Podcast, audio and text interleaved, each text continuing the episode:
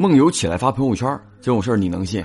有一位网友呢叫阿梅，投稿说在二零一九年的时候，他在一家知名连锁酒店的前台上班，做前台呢其实也不是特别的辛苦啊，只不过夜班比较无聊。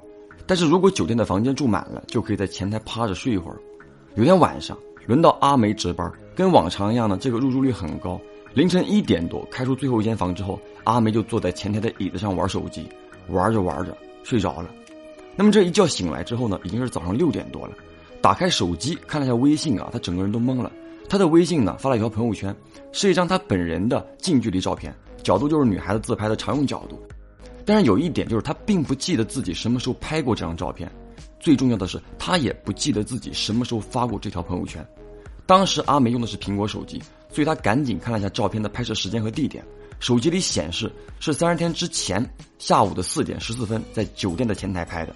那么照片的背景呢，的确是酒店的前台，但是阿梅想了一下，三十天之前那天他休息，根本不可能到酒店的前台拍照。时间还刚好是下午四点十四分，就感觉这个时间很诡异。那么更诡异的是，那条莫名其妙的朋友圈是凌晨四点十四分发出来的，还配了一段莫名其妙的文字，在合浦县 X 空虚。那天晚上呢，很多微信好友啊都看到了阿梅的这条朋友圈，还有人评论问他什么意思。当时阿梅整个人呢是懵的，就怀疑说是不是哪个住客恶搞，半夜偷拿他的手机发了朋友圈。但是，一想不对呀。因为手机有密码，这时他忽然想起来前台有监控，因为前台呢会收现金嘛，所以酒店的前台都会有摄像头。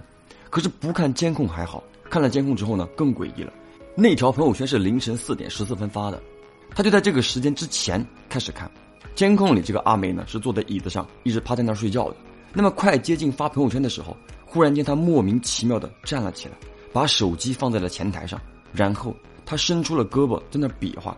就好像前台外面有人跟他对话一样，比划了几下之后呢，他把手机拿了回来。那么这个时间和发朋友圈的时间是完全吻合的。然而监控里啊，可以很清楚的看到全程手机没有亮，没有解锁，阿梅也没有醒，一直低着头，没有意识。整个过程很快，然后就到了早上六点多，他醒了之后，发现自己发了这条朋友圈。当时的阿梅呢，做了一个决定，强行辞职，要他半个月的工资都没有要。那么这到底是什么情况呢？是阿梅梦游了，还是真的有人恶搞她呢？